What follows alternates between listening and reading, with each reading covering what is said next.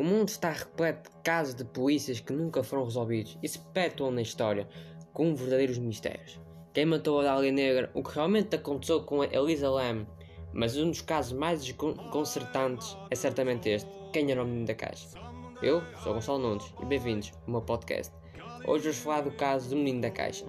O seu rosto tornou-se conhecido uma tarde de 25 de fevereiro de 1957, quando um viajante que passava na estrada Susquehanna na Filadélfia, notou uma caixa com letras vermelhas que dizia Mobiliário frágil, não abra com a faca. Originalmente, a caixa era de um berço, mas ao abrir, o homem se deparou com algo completamente diferente. A princípio, ele acreditou que se tratava de uma boneca, mas o que ele havia encontrado era um cadáver de uma criança. O rapaz estava sem roupas enrolado em um cobertor, tinha pouco mais de um metro e pesava menos de 14 quilos, o que é muito pouco para uma criança desta altura. Ele parecia ter menos de 6 anos, suas unhas tinham sido cuidadosamente aparadas e seus cabelos estavam cortados de um modo que o barbeiro hábil não faria. Algumas das cicatrizes em seu corpo pareciam ter vindo de procedimentos cirúrgicos e seus olhos mostravam sinais de que ele recebia tratamento para alguma condição crónica. Foi encontrada uma substância escura em seu esôfago, mas ele não tinha comido antes de nada antes da sua morte. Devido às contusões, o médico legista determinou que a morte foi causada por golpes na cabeça. Havia muitas pistas a seguir. Primeiro, a polícia tentou descobrir a identidade do garoto, mas nenhuma criança de seu tamanho estava na lista dos desaparecidos. Depois, eles buscaram impressões digitais em hospitais, mas nenhuma correspondia ao menino. Milhares de cartazes e panfletos foram distribuídos, mas ninguém entrou em contato com os oficiais. Sem ver muitas saídas, a polícia chegou, chegou a fotografar o garoto com diferentes tipos de roupa que ele poderia ter usado na vida. Na esperança de que alguém se lembrasse dele, nem assim surgiram novas pistas. A caixa também foi rastreada, mas a investigação deparou, se deparou com outro beco sentido. Quem comprou o berço pagou em dinheiro, não deixado nenhuma identificação. Uma testemunha apareceu e relatou que um dia antes do seu corpo ser encontrado, viu uma mulher e uma criança na estrada e perguntou se eles precisavam de ajuda. Ela apenas, ela apenas assegurou negativamente. Detetives sondaram familiares da região principalmente as que tinham mais filhos do que já poderiam sustentar.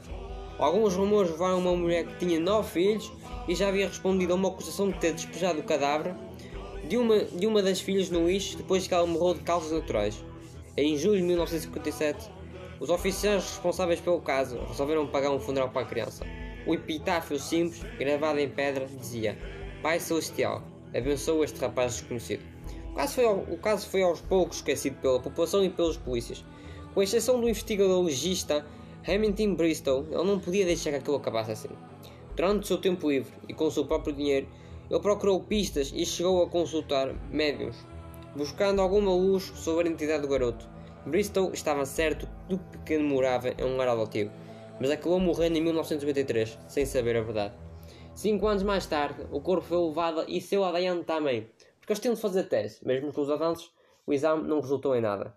Em 2002, um psiquiatra de Ohio contactou a polícia de Filadélfia e contou que um dos seus pacientes lhe disse que sabia como o garoto da caixa havia morrido. Ele, ele em, em uma das sessões, a mulher que revelou que seus pais, ambos educadores, tinham comprado a criança para usar como um brinquedo sexual.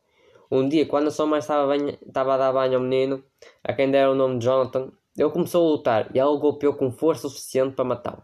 A paciente tinha 10 anos na época do assassinato disse que era ela quem estava na estrada ao lado da sua mãe quando um, quando um homem parou para perguntar se precisavam de ajuda.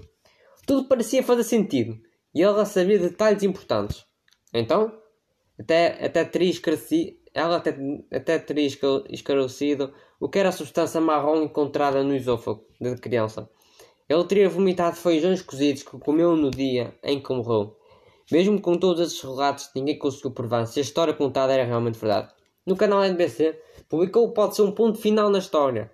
Dois investigadores descobriram uma importante informação que pode conectar as histórias deste drama. Um homem relatou que a sua família alugou uma casa para um homem que vendeu o filme. Eles localizaram a família e conseguiram um retrato de que, de, dele que supostamente seria o pai e de um dos irmãos da criança. Especialistas analisaram as imagens e afirmaram que existiam muitas coincidências na fisionomia dos, dos, três, porém é preciso esperar o resultado do, exame do ADN. Este é um caso que marcou muito nos Estados Unidos da América e para o mundo também. Espero que tenham gostado deste podcast. Amanhã vai haver outra gravação. Vai ser, acho que vai ser das vossas favoritas. Se já, já podiam ter. Uh, tinham ouvido que eu vou dizer amanhã. Bem, espero que tenham gostado do podcast e até amanhã.